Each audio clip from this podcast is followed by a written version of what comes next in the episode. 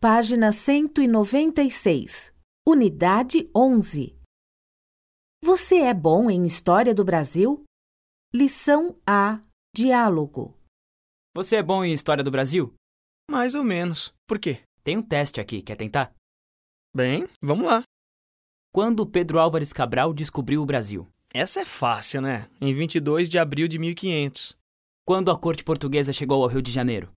Será que em 1822? Deixa eu ver. Não, em 1808. Mas tem alguma coisa com 1822, não tem? A independência do Brasil, né?